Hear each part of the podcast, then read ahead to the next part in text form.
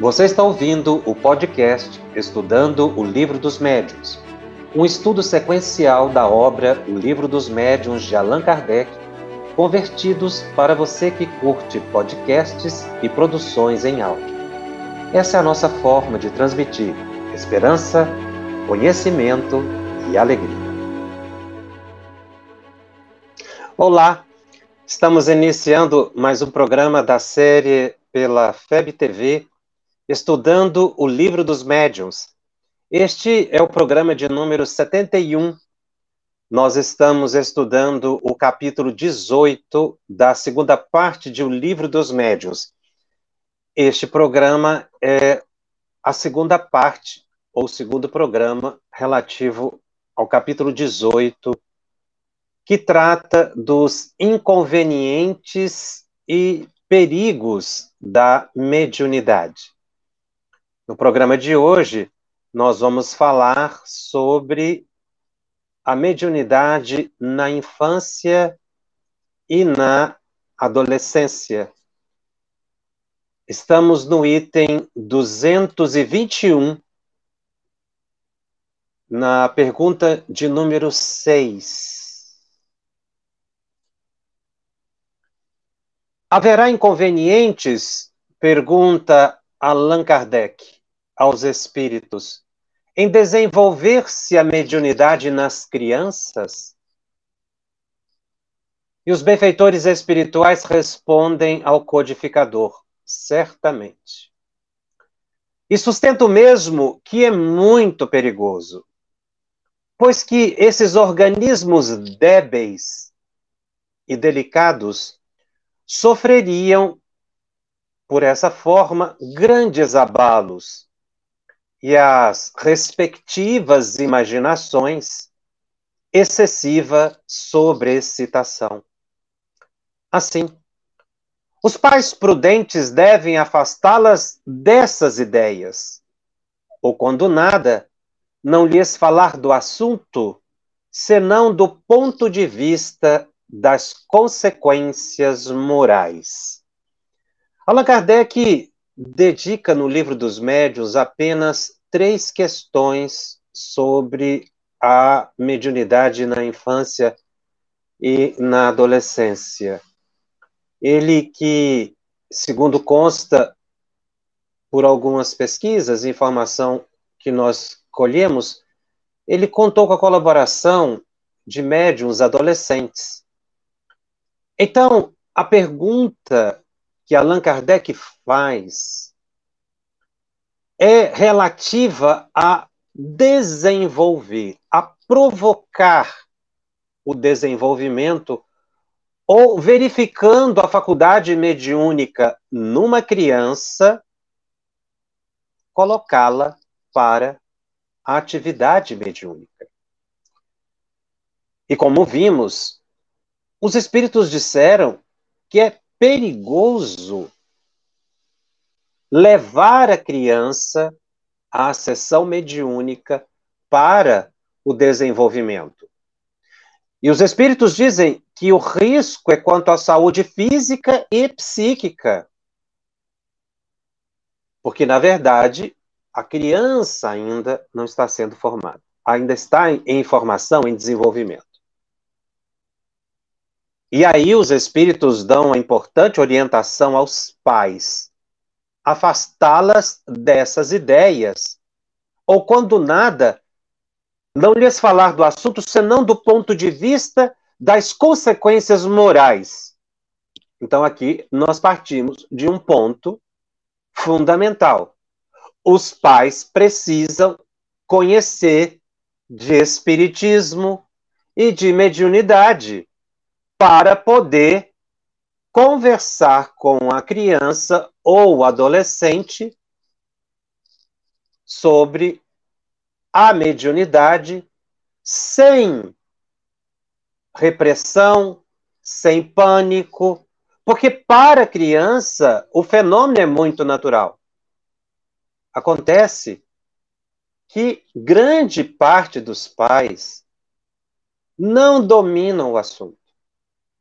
E mais, muitos não conseguem perceber a manifestação mediúnica nas crianças.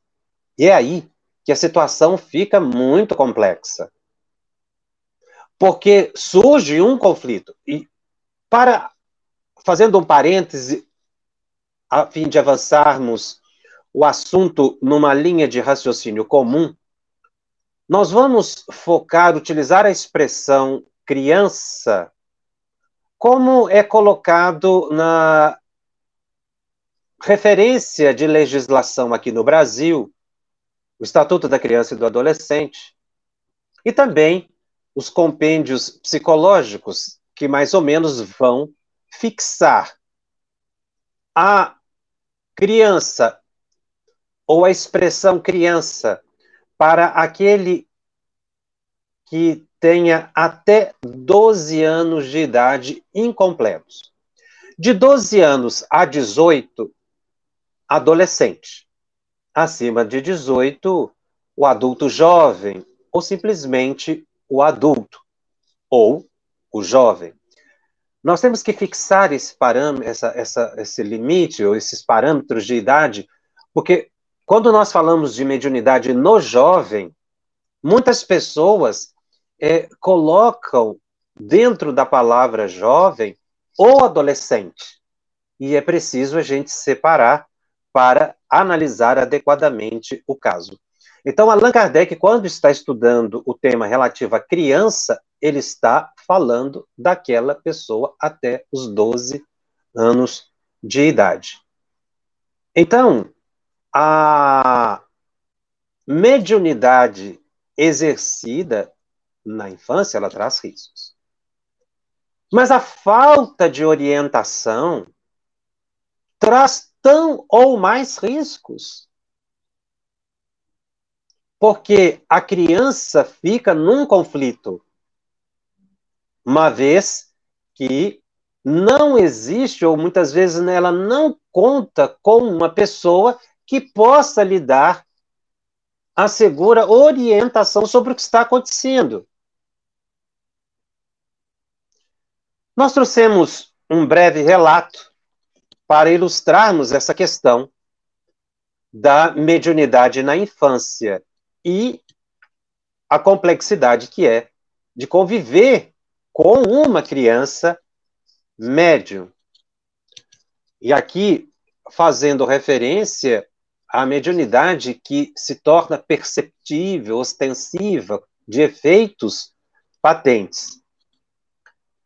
No ano de 1914, numa cidade do interior aqui do Brasil, João Cândido Xavier discute com a esposa Maria João de Deus a respeito de uma vizinha que acabara de sofrer um aborto. Enquanto o pai começa a criticar o ato, seu filho, de quatro anos de idade, interrompe a conversa dos pais e diz o seguinte: O senhor, naturalmente, não está bem informado a respeito do caso. O que houve foi um problema de nidação inadequada do ovo, de modo que a criança adquiriu uma posição ectópica, o que gerou o aborto. O pai ficou extremamente surpreso, uma criança de quatro anos, e ele ficou tão pasmo com, com aquela situação que ele chegou a perguntar para a esposa se não tinham trocado o filho numa visita que eles acabaram de fazer ao centro da cidade, porque aquele, por certo, não era o filho dele.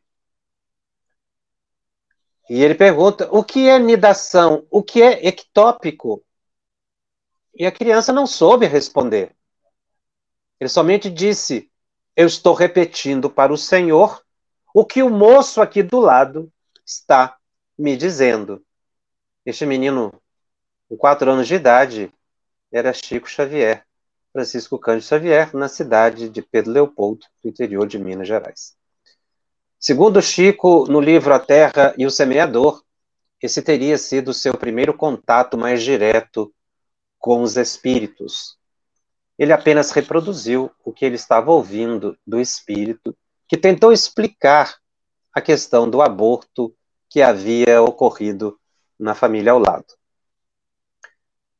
Mais tarde, Chico Xavier vai trazer mais comentários acerca da vivência que ele teve na condição de médium numa família que, embora amorosa, sobretudo sua mãe e seu dedicado pai, não compreendiam, não conheciam o espiritismo, não compreendiam o fenômeno mediúnico, a família não era espírita.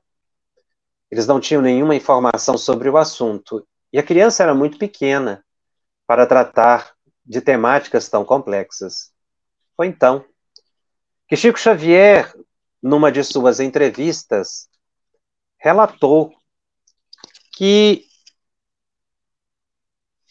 a mãe dele, Maria João de Deus, é, desencarnada em 1915, aparecia para ele continuamente no quintal da casa em que ele morava. Ele diz que via frequentemente a mãe desencarnada e outros espíritos.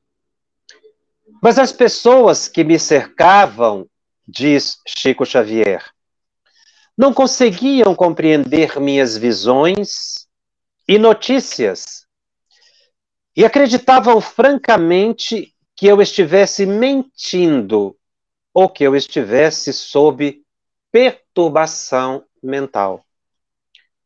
Cresci debaixo de muitos conflitos íntimos, porque de um lado estavam as pessoas grandes que me repreendiam ou castigavam, supondo que eu criava mentiras, e do outro lado estavam as entidades espirituais que perseveravam comigo sempre. Disso resultou muita dificuldade mental para mim, porque eu amava os espíritos que me apareciam, mas não queria vê-los, para não sofrer punições por parte das pessoas encarnadas com quem eu precisava viver. O que Chico Xavier coloca aqui é uma realidade que acaba cometendo inúmeras famílias. Nem todas são espíritas, obviamente. Mesmo entre os adeptos espíritas, poucas são aquelas que se interessam pelo estudo da mediunidade, do espiritismo mais aprofundado. Então, esse despreparo para orientar a criança é muito comum. Obviamente, que não se há aqui de censurar as famílias, mas de se estimular a orientação mais adequada. Nós temos que partir do ponto fundamental. Todas as crianças são médiums. Se elas exibem ou não traços dessa faculdade, isso são eventos mais isolados. Porque a faculdade mediúnica é uma faculdade humana, é natural. E até os sete anos de idade, diz o Espírito Emmanuel no livro Consolador, a criança está muito mais voltada para a dimensão espiritual. Ela ainda não está plenamente integrada no corpo. Recordando muito do que assumiu, os compromissos que assumiu na vida espiritual antes de encarnar, ela fica muito suscetível às orientações das pessoas com quem ela convive.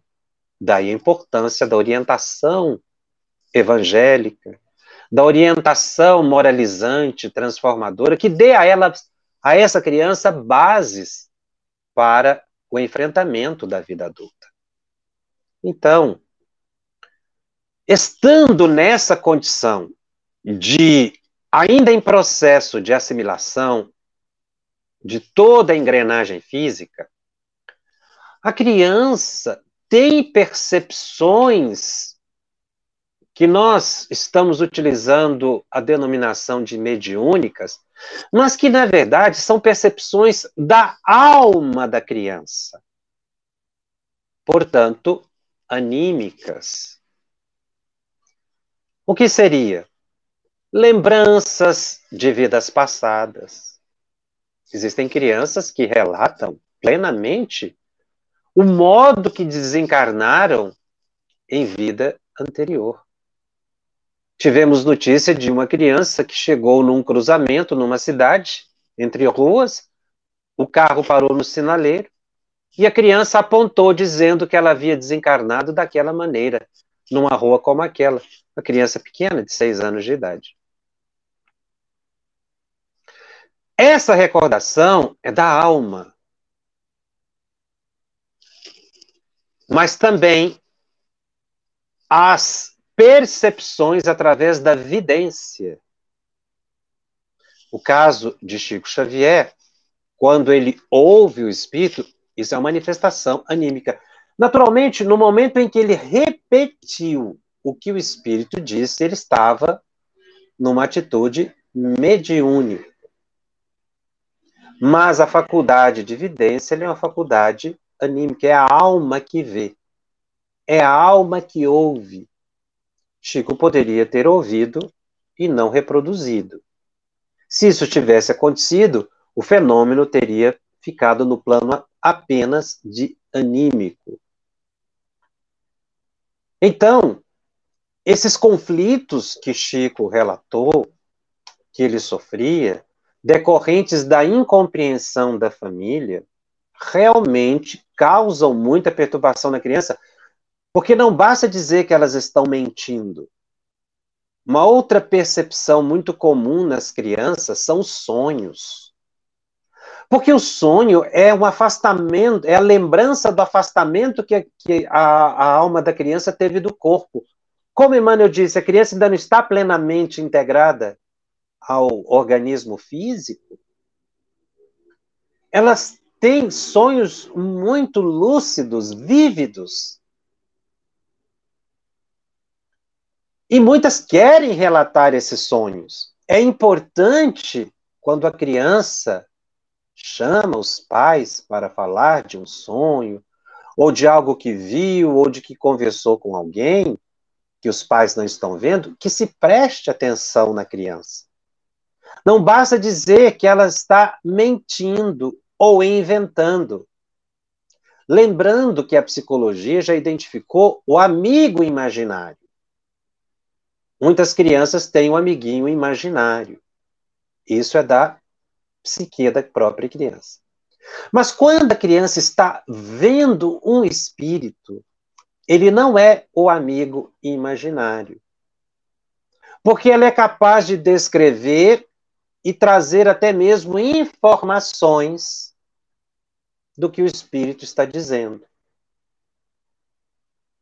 É claro que nós temos que considerar nesse panorama de visões as enfermidades. Por isso, os pais devem estar sempre atentos ao que as crianças vêm dizer. Sempre encontrar tempo para sentar e prestar atenção no que estão dizendo.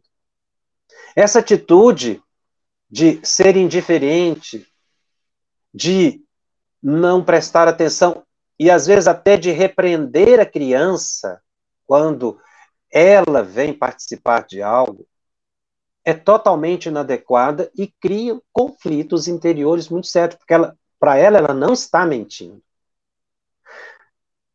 Mas existem quadros patológicos que a criança vê cenas horrendas, animais, aranhas, bichos. É muito importante quando a criança está se debatendo com pesadelos muito grandes, ter um acompanhamento médico e psicológico para verificar se não há nenhum distúrbio nesse caso.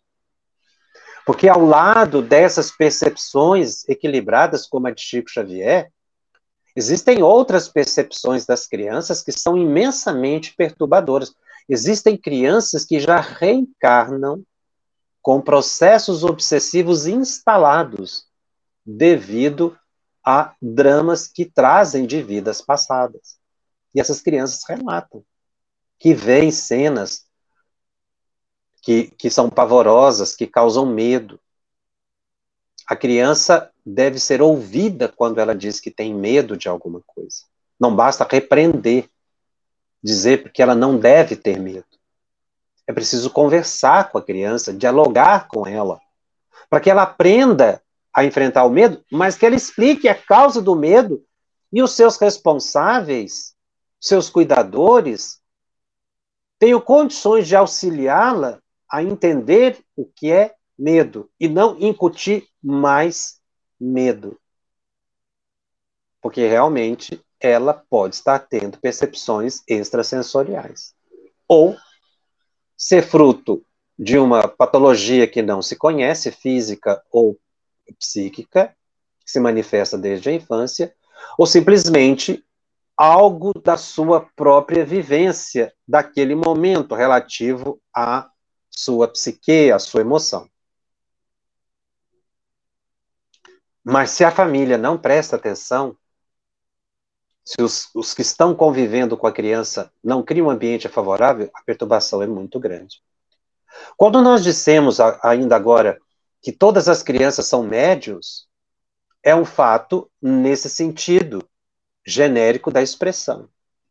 A nossa educação vai ter grande avanço quando ela considerar o aspecto de espiritualidade da criança na sua formação. E há um, um, um fator fundamental: as crianças são, primeiramente, médium dos próprios pais. Elas reproduzem aquilo que os pais dizem.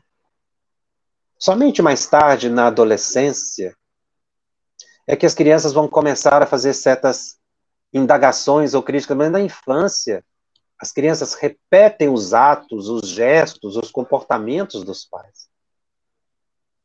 Nem tanto do que os pais falam embora elas reproduzam também.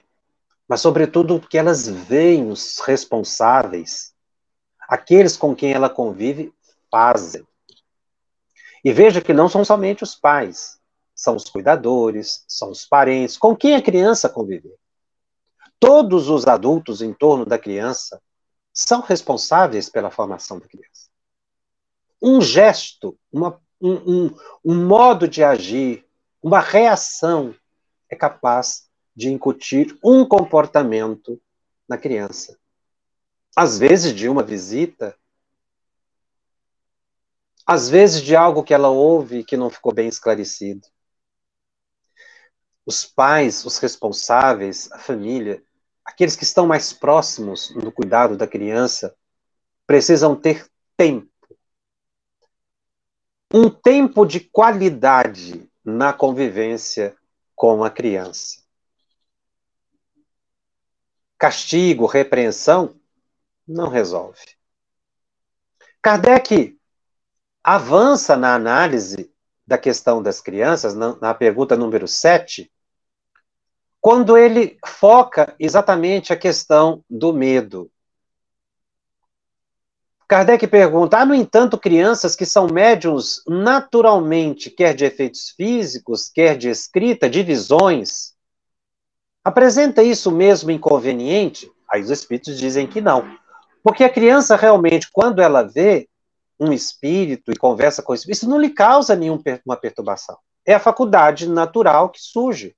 E Emmanuel vem esclarecer essa questão que Kardec coloca aqui na de número 7, quando ele fala dos sete anos de idade, que a criança não está plenamente integrada. É exatamente esse tema que Kardec trata na questão número 7, ou seja, a criança vivendo nas duas dimensões, como que naturalmente, ela, ela não tem nenhum receio. Os espíritos continuam a resposta. Quando, numa criança, a faculdade se mostra espontânea, é que está na sua natureza e que a sua constituição se presta a isso. O mesmo não acontece quando é provocada ou sobreexcitada. Nota que a criança que tem visões geralmente não se impressiona com estas. que lhe parecem coisa naturalíssima, a que dá muito pouca atenção e quase sempre esquece. Mais tarde, o fato lhe volta à memória e ela o explica facilmente se conhece o Espiritismo. Aqui o Espírito insiste nessa tese de que a família precisa conhecer o Espiritismo para que possa conduzir bem. Uma conduta muito importante quando se percebe crianças que são sonâmbulas, crianças que têm pesadelos, é ler o Evangelho no quarto da criança. E quando a criança está, às vezes, dormindo, a leitura do Evangelho no ambiente traz uma modificação dos fluidos do ambiente. Espíritos que estão ali vão ouvir. Não precisa ser feita a leitura em voz alta, porque os espíritos vão ouvir a leitura pelo pensamento, para naturalmente também não incomodar o sono da criança. A alma da criança também vai ouvir a leitura do Evangelho. Porque o pensamento repercute no ambiente. Esse procedimento tem sido orientado, inclusive, por médicos espíritas para levar calma e equilíbrio à criança nessa visão que hoje a medicina está tendo de considerar não somente aspectos orgânicos ou psíquicos da, dos enfermos, mas também a dimensão espiritual na fé que a família tem. Isso é muito importante para que haja o desenvolvimento saudável da criança. Na questão número 8, Kardec pergunta: em que idade se pode ocupar sem inconvenientes de mediunidade? Ele faz uma pergunta genérica. E os espíritos dizem: não há uma idade precisa. Tudo dependendo inteiramente do desenvolvimento físico e ainda mais do desenvolvimento moral. Há crianças de 12 anos a quem tal coisa afetará menos do que algumas pessoas já feitas. Falo da mediunidade em geral, porque a de efeitos físicos é mais fatigante para o corpo. A da escrita tem outro inconveniente derivado da inexperiência da criança. Dado o caso de ela querer entregar-se a sós ao exercício da sua faculdade e fazer disso um brinquedo. Então, existem adultos que não estão preparados para a atividade mediúnica. Não é para o estudo da mediunidade, que esse todas as pessoas podem fazer. Mas nós estamos aqui falando da prática mediúnica. E é o que os espíritos disseram a Kardec. Muitas vezes tem criança com muito mais segurança do que adultos. Não que eles estejam recomendando, mas fazendo um estudo técnico da matéria. Realmente não há idade precisa. Mediunidade pode surgir na infância, na adolescência, na vida adulta ou na senectude. Em qualquer época da vida da pessoa pode surgir a mediunidade. E isso é natural. Dependendo do tipo de, de, de, das condições de surgimento da faculdade, a pessoa poderá ir para uma reunião de estudo e prática da mediunidade para o desenvolvimento e depois se dedicar a um grupo. Kardec, no item 222, ele só dedica essas três questões que nós lemos ao tema, mas ele faz um, um, comentário muito importante no item 222, fechando esse tema da mediunidade na infância e na adolescência. Ele diz o seguinte: a prática do espiritismo, como veremos mais adiante, demanda muito tato para a inutilização das tramas dos espíritos enganadores, as obsessões, que é o grande ponto, o grande risco que corre se colocar uma criança ou uma adolescente para a prática mediúnica, que ele está falando aqui, prática do espiritismo, e não estudo do espiritismo, porque nós já sabemos que o estudo por si só do espiritismo não desenvolve a mediunidade numa pessoa. A mediunidade não é criada na pessoa. Aquela que tem, pode ser é, aquela que tem a, a, faculdade já com manifestações ostensivas pode desenvolver esta sim. Kardec continua comentando se estes, os obsessores, os espíritos perturbadores, iludem os homens feitos, claro é que a infância e a juventude ficam mais expostas a serem vítimas deles. Então, aqui ele usa a expressão juventude, mas em qualquer idade a pessoa pode ser enganada. O jovem pode ser conduzido à prática mediúnica, e aí eu estou falando de jovem acima dos 18 anos. Sim. Ele pode estudar e ir para a prática mediúnica, se isso for da sua índole. Mas é muito importante que o jovem saiba o que é ir para uma prática mediúnica. Ir só para curiosidade pode levar a essas frustrações que Kardec acabou de colocar como obsessão. Muitos grupos mediúnicos fecham as portas ao jovem. E isso é uma atitude inadequada nos centros espíritas que procederem dessa forma. Porque nós temos que acolher acima dos 18 anos, que é a idade de segurança. Até os 18 anos, se a criança apresentar, o adolescente apresentar traços de mediunidade, o que se deve fazer foi o que Kardec comentou agora há pouco, ou que os espíritos disseram a Kardec. Falar para a criança, para o adolescente, sobre os aspectos morais. Explicar o espiritismo, estudar com ela, para ela entender, mas não levá-la à prática, que é o que ele está dizendo aqui agora.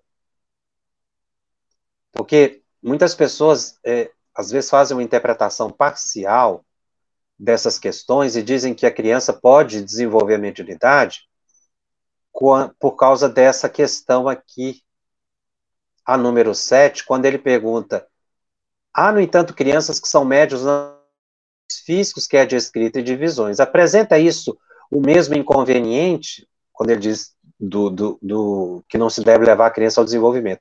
E os espíritos dizem não. Nós não podemos fazer uma interpretação aqui isolada do comentário da, do item 222, quando ele vai dizer aqui que é inconveniente, sim, porque a criança não tem ainda a maturidade. E o jovem, ele precisa entender o compromisso que ele está assumindo. Ele pode ser acolhido para a prática? Pode.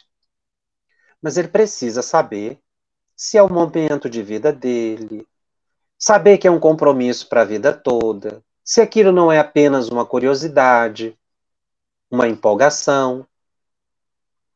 Porque médiuns como Chico Xavier, que começaram muito cedo, Divaldo Pereira Franco, Ivone, almas muito amadurecidas, assumiram muito cedo, mas levaram, e ainda no caso de Divaldo, leva a mediunidade por uma existência inteira. Renunciando, inclusive, muito das alegrias da juventude, o próprio Divaldo diz isso, disse em muitas das suas palestras, abrindo mão de muitos prazeres e alegrias da juventude que são naturais para todos os jovens, mas que tiveram de abraçar a renúncia em função da do compromisso com a mediunidade, da mediunidade ostensiva que eram, que eram portadores. Então, o jovem, para assumir esse compromisso, ele tem que estar consciente em relação a estudo, a trabalho.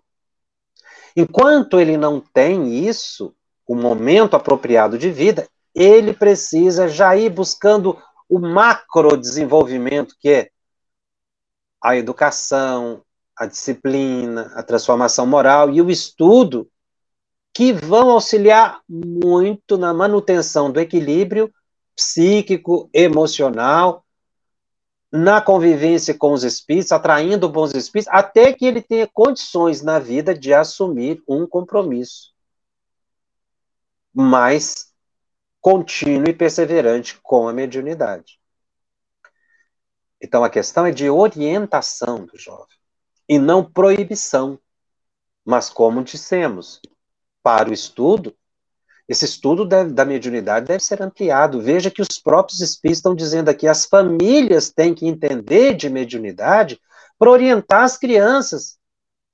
Nós podemos dizer que raras são as crianças que não exibem traços de percepção anímico-mediúnica. A maioria se não praticamente todas, sempre em algum momento do desenvolvimento vão dizer que sentiram, que perceberam o que viram algo. Às vezes isso passou desapercebido da família. Eu inver, inverti aqui a colocação, mas é um fato que se observa. Praticamente todas as crianças dão alguma notícia de sonho, de algo que viu, de algo que percebeu, que a família não atentou. Então, Kardec diz exatamente isso no item 222, do, da, do compromisso da infância, do jovem, da criança, que ficam muito expostas às obsessões. Continua Kardec, sabe-se, além disso, que o recolhimento é a condição sem a qual não se pode lidar com os espíritos sérios. As evocações feitas estouvadamente e por gracejo constituem verdadeira profanação que facilita o acesso aos espíritos zombeteiros ou malfazejos. Ora, não se podendo esperar de uma criança a gravidade necessária a semelhante ato, muito de temer é que ela faça disso um brinquedo se ficar entregue a si mesmo, ainda nas condições mais favoráveis. É de desejar que uma criança dotada de faculdade mediúnica não a exercite. E aí ele coloca, se não sob vigilância de pessoas experientes. Esse exercício aqui é num sentido muito amplo, inclusive essa da criança tendo visões, é preciso de alguém com experiência.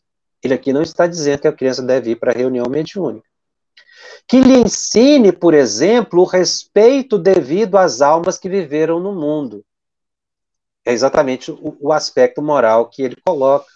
Respeito aos espíritos para que não se brinque e isso leve a perturbações. Por aí se vê que a questão de idade está subordinada às circunstâncias, assim de temperamento como de caráter.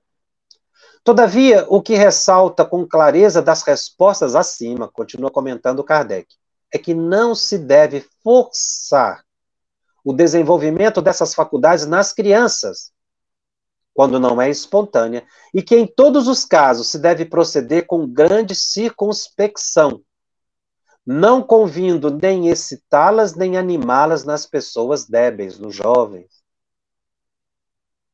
Que é exatamente levar para uma reunião mediúnica, que não seria o procedimento, mas orientá-la pa para que ela caminhe pela vida equilibradamente até que ela possa assumir um compromisso maior. Foi, foi o que eu acabei de colocar. Chico, Divaldo, Ivone, para citar apenas esses três, mas se a gente vê, muitos médios sérios sempre tiveram que renunciar muito, é o que Kardec comenta aqui. Se a criança está preparada para ter essa vida de recolhimento. E Kardec ainda continua comentando: do seu exercício cumpre afastar por todos os meios possíveis as que apresentem sintomas, ainda que mínimos, de excentricidade nas ideias ou de enfraquecimento das faculdades mentais, porquanto nessas pessoas há predisposição evidente para a loucura que se pode manifestar por efeito de qualquer sobrecitação. Então, aqui Kardec está dizendo que se a, a percepção mediúnica ela pode trazer comprometimento, se exercitada numa criança saudável, naquela que é enferma, ou no jovem, ou no adulto, que tem qualquer comprometimento físico ou psíquico, isso é grave. E não deve ser estimulada. Ele utiliza aqui a palavra loucura, que era a expressão da época, mas aqui são os transtornos mentais. Ora, para o pai para a mãe, para o responsável, para os cuidadores saberem se o que a criança está passando é um, um transtorno, se ela tem um transtorno, é preciso ter acompanhamento médico e psicológico. Então, se está vendo que a criança está insistentemente repetindo no assunto, dizendo de percepções, e que aquilo está lhe causando perturbação, é muito importante buscar o apoio de profissionais especializados. Mas é também importante que se estude o espiritismo para ajudar a fazer o diagnóstico, digamos assim, a diferenciação entre um estado patológico e um estado normal, que é o da mediunidade. Mas se não se busca a orientação médico-psicológica, a pessoa não vai ficar sabendo.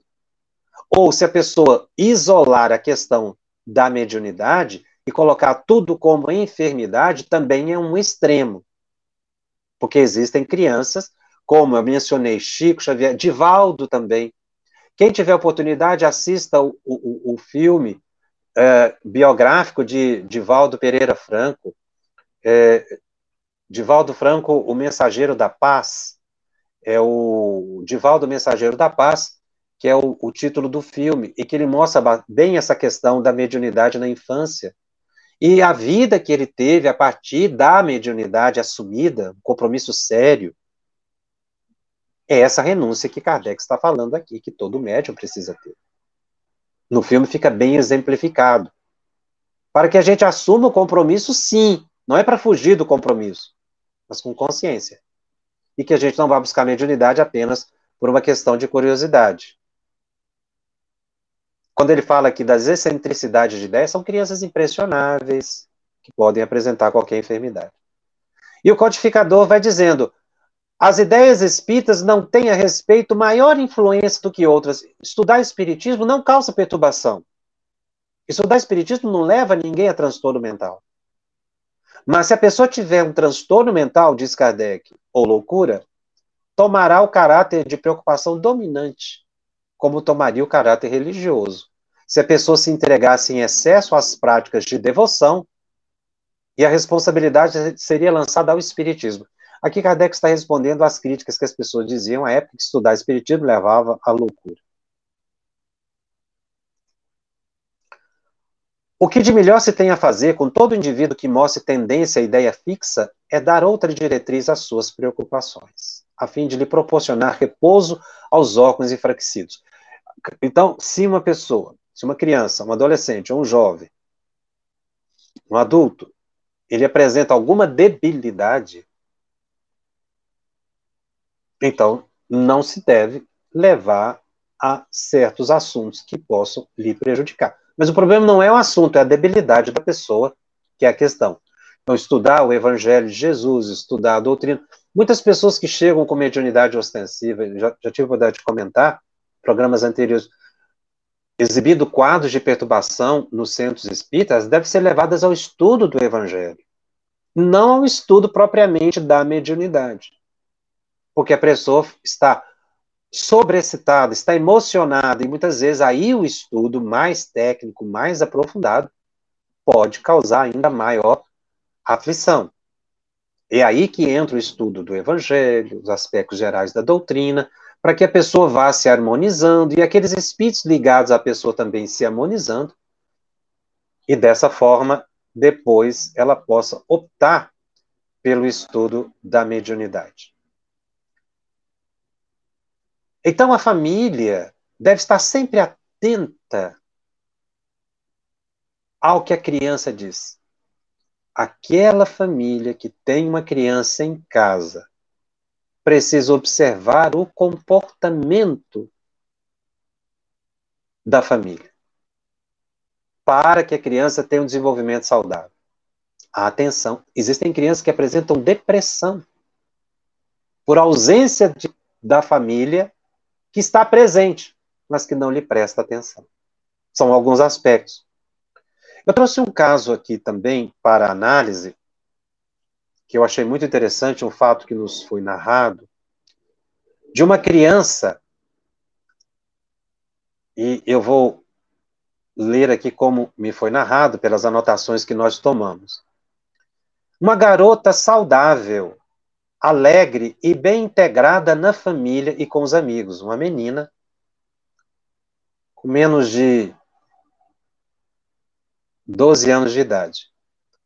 A mais nova, de três irmãs, ambas se socializavam afetivamente. Na escola, o rendimento era satisfatório, com boa assimilação dos conteúdos ministrados e notas dentro da média esperada. Sempre foi uma criança muito sonolenta, dormia bem à noite, mas acordava tarde e costumava dormir após o almoço.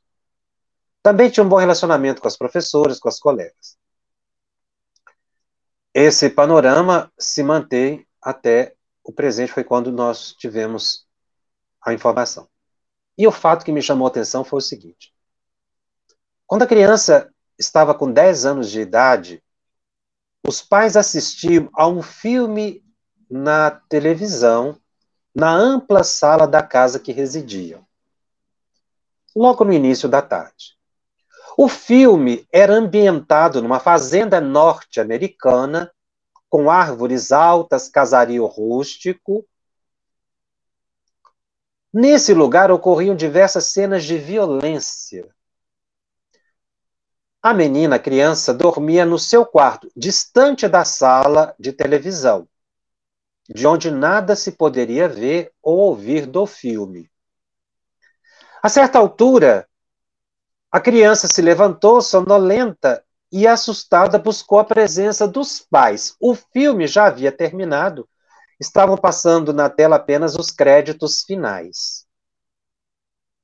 Sentando entre o pai e a mãe, a criança relatou que tivera um sonho horrível Disse que se via correndo entre árvores muito altas, quando adentrou uma casa de telhado baixo e amplo, onde ocorriam vários crimes, havia muito sangue.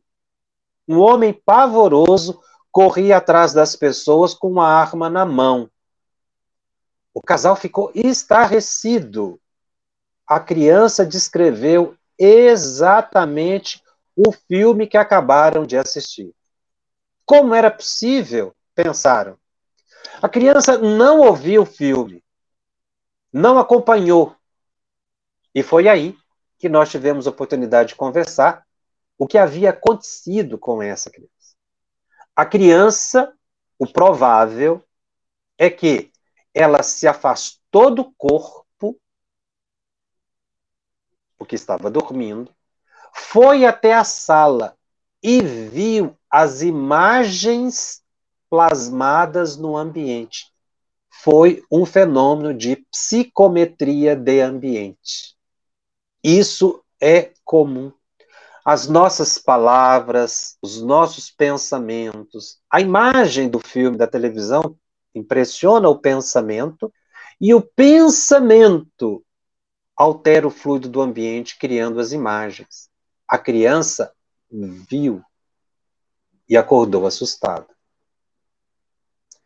A família era tinha sempre o hábito de, de prestar atenção na criança, nos, no, nos filhos, enfim. Foi o que ajudou a entender e acalmar a criança. A partir daí, eles começaram a prestar mais atenção no tipo de filme que assistiam, nos comentários que faziam, porque eles perceberam que a criança tinha a possibilidade de desdobramento. Uma das outras filhas percebeu-se que era sonâmbula.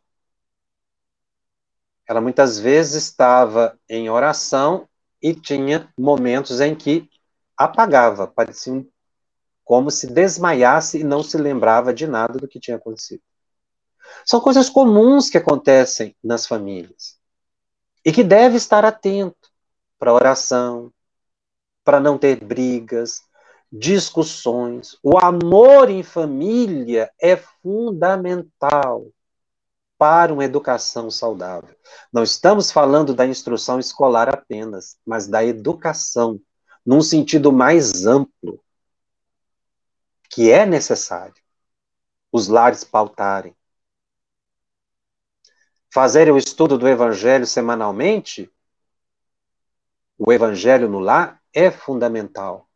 Mas não esquecer do Evangelho vivido nos outros dias E ensinar as crianças que se deve ler uma página evangélica, lembrar de Jesus todos os dias. A oração, o bom comportamento, o bom pensamento, a criança consegue entender desde cedo. E essa é a grande proteção que ela vai levar para a vida. O aprendizado do comportamento adequado. Então veja, se a criança é capaz de se desdobrar e ver essa criança do fato, ela se lembrou, mas muitas crianças passam pela mesma experiência, só que acordam e não lembram. Mas fica impregnado na mente da criança os fluidos do ambiente do lar, que podem ser saudáveis ou perturbadores para a criança e para o adolescente. Por isso que muitas vezes surgem conflitos terríveis. Daí nós mencionamos a importância da educação considerando a mediunidade. Então eu tenho que pautar uma educação considerando que minha, o, meu, o meu filho, a criança que eu sou responsável, minha filha, é uma criança dotada de grande sensibilidade, todas são. E essa sensibilidade tem participação da faculdade mediúnica. Então, eu não preciso perguntar se eu tenho uma criança em casa médium ou não. Eu tenho que considerar todas médiums. E sempre estar dando a orientação, para evitar chegar na fase da obsessão. Porque muitos vão buscar ajuda para os menores, jovens, adolescentes ou crianças, quando já está na fase da obsessão. Porque não tiveram comportamento adequado muitas crianças aprende, apresentam problemas obsessivos decorrente do comportamento da família e não propriamente dela. Porque como a engrenagem mais frágil de todo o sistema é nela que vai repercutir toda a dimensão perturbadora da família. Atenção com as festividades, com os excessos, de bebidas, de tóxicos, de assuntos. Assuntos que muitas vezes são gravemente perturbadores, fatores de indução na mente infanto-juvenil. Críticas, palavras de baixo calão, tudo isso vai afetando a criança e vulnera a faculdade mediúnica e a criança se predispõe a um processo obsessivo. O lar fica transtornado porque ninguém ora, muitas vezes. É preciso a gente se lembrar da oração. Os fluidos do ambiente são impressionáveis. Agora, se o meu lar hoje ele está perturbado e eu começo a orar, os fluidos mudam imediatamente. Assim, do, o fluido pode se tornar bom ou mal de acordo com o foco das nossas atenções. E é isso que impregna a mente infantil. Porque ela, nós temos que lembrar que a criança está vivendo em duas dimensões ao mesmo tempo. Próprio adolescente, porque o ambiente do lar causa uma impressão positiva ou negativa. Claro que existem crianças, adolescentes, que às vezes estão acima do padrão da família e sofrem, às vezes, por um tempo, mas acabam superando um ambiente nocivo e enfrentando a vida já com maior maturidade. Existem almas que são superiores ao ambiente familiar. Então, elas sofrem um impacto na infância, na adolescência, mas depois, na vida adulta, seguem equilibradamente. Outros não chegam na vida adulta reproduzindo comportamentos que lhes foram ensinados na infância.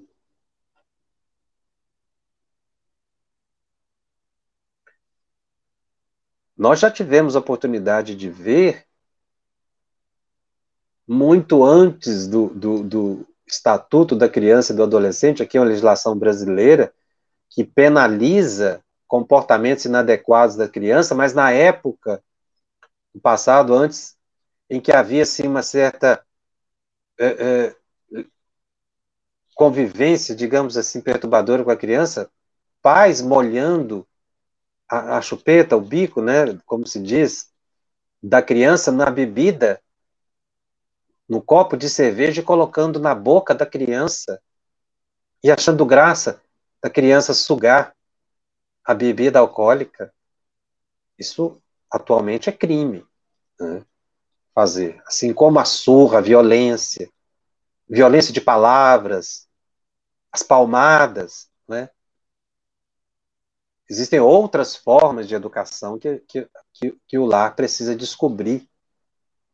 Porque esses comportamentos da, da bebida alcoólica, e, as, e, há um comportamento muito interessante, comum, que a gente vê, é quando o, o, o, os adultos estão bebendo, por exemplo, bebida alcoólica, e a criança ou adolescente vão pedir, e eles dizem: não, você não pode.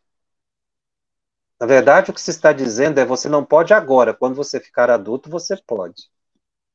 E muitas vezes são almas frágeis de vida passada, que tiveram problemas sérios com os tóxicos, e que, encontrando novamente o ambiente, podem seguir grave perturbação.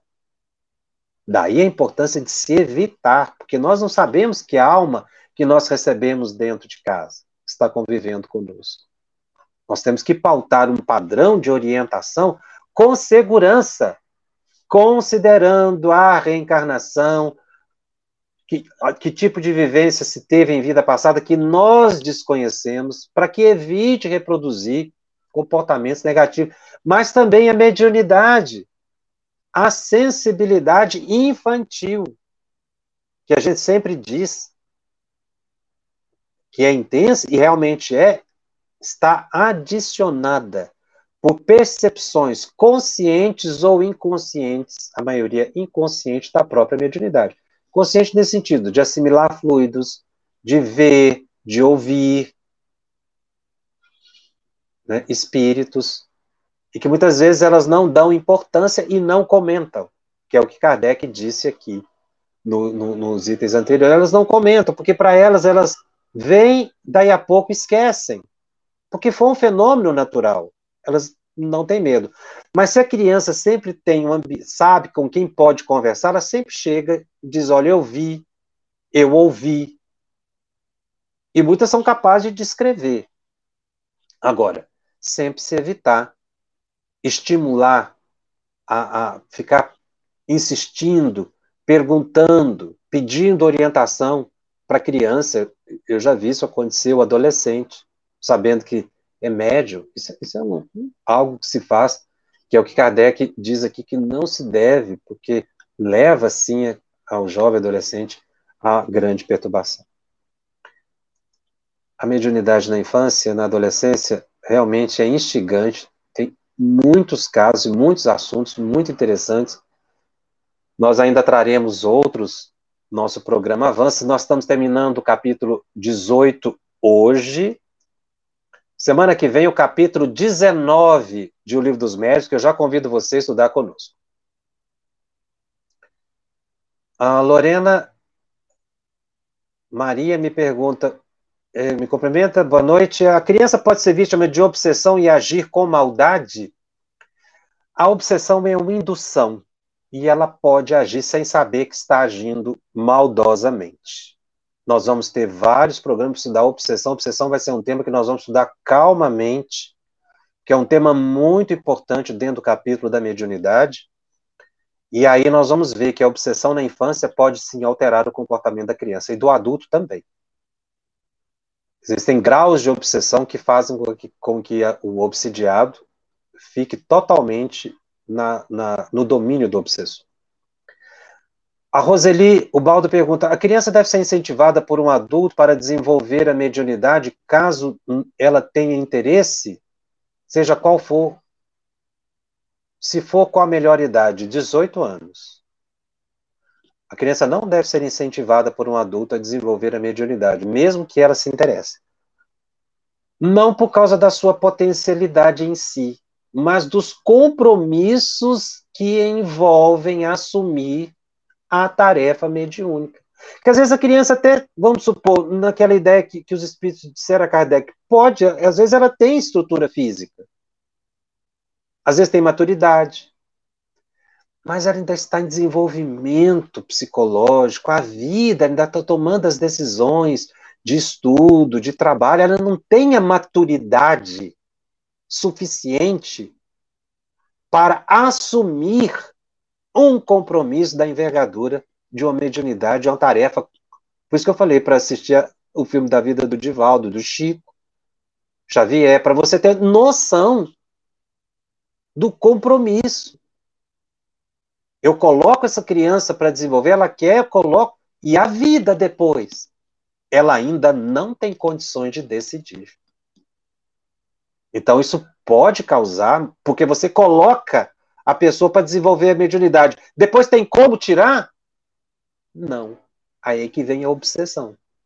Porque você provoca o desenvolvimento, ou você estimula o desenvolvimento, né? Porque provocar no sentido de você criar espaço para o desenvolvimento, e aí aquilo avança, e a criança, a pessoa quer mudar, trabalhar em outro lugar, quer, quer continuar os estudos, não tem tempo. E aí, como é que fica? Daí a responsabilidade de se incentivar mesmo se a criança. Então, é o que os espíritos disseram. Nós temos que desviar a atenção dela explicar que, se ela tiver o compromisso, vai chegar. Alvina Borges diz: Jacobson, todos os espíritos leem pensamentos ou depende do grau de elevação? Eu sempre ouvi que para ler a voz. Eu sempre ouvi falar que para ler em voz alta, para que todos possam ouvir. Isso é muito interessante.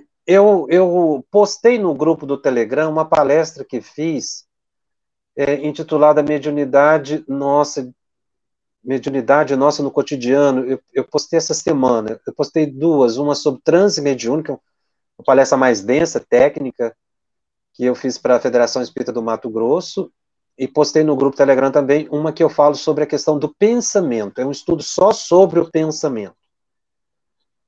Os espíritos, eles não são capazes de entrar no nosso pensamento, mas eles assistem o nosso pensamento.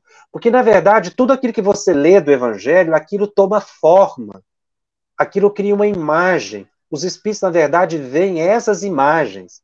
Porque eles também não ouvem a nossa voz, porque eles não têm sentido auditivo. Isso perdeu com a morte. Então, como é que o espírito ouve? Os espíritos dizem a linguagem universal do pensamento. Então, como é que ele percebe? Se ele é um espírito inferior, ele consegue penetrar no meu pensamento? Não. Mas os meus pensamentos se exteriorizam. Quando eu estou lendo o Evangelho, as cenas do Evangelho, as imagens balsamizantes que está criando na minha mente, porque tudo que a gente lê cria uma imagem na nossa mente, senão a gente não entende. Mas as imagens criadas é que são vistas e percebidas pelos espíritos. Por isso que não precisa ler em voz alta. O espírito não tem audição. Isso que eu estou sugerindo, é um tema vasto, eu estou sugerindo a, a esse, esse, quem tiver oportunidade, que assista, eu fiz um, um comentário longo sobre exatamente esse assunto, da captação de pensamento pelo desencarnado. Está postado no grupo do Telegram. É, a Luciana Michel, Michael faz a pergunta: no autismo, Pode a criança ter a mediunidade e percepção mais aflorada em momentos de crise? Todas as crianças têm mediunidade. Autista ou não autista, dos diversos graus, sempre tem a medi... Todos nós temos a mediunidade. A pessoa é autista e é médio. Agora, muitas vezes não pode exercer. No momento de exacerbação, ou às vezes até o que provoca uma crise pode ser uma percepção espiritual que se teve. Por isso a importância do passe, da leitura do evangelho em casa, da água fluidificada para manter a estabilidade emocional. Como proceder com a criança que vê e tem muito medo? Preciso conversar com a criança sobre o medo. Aquela de, ó, eu tenho medo do escuro, não apaga a luz, não. Apaga sim, fecha a porta, você tem que acabar com essa história do medo. Isso é a pior coisa que se faz.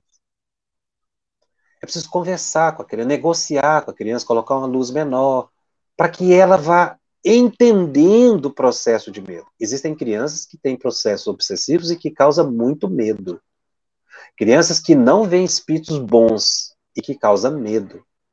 Então é preciso perguntar, ouvir o que é que está causando o medo. Se você não atingir a causa do medo, o medo não desaparece. A pessoa precisa, a criança precisa entender. Você que Kardec fala, né, achei interessante ele colocar aqui, a gente aprender a ter respeito pelos desencarnados e não medo dos desencarnados. Você ouviu uma produção da Federação Espírita Brasileira. Para saber mais, siga o arroba FebTV Brasil no YouTube, Instagram e Facebook. Ative o sininho para receber as notificações e ficar por dentro da nossa programação. Até o próximo estudo.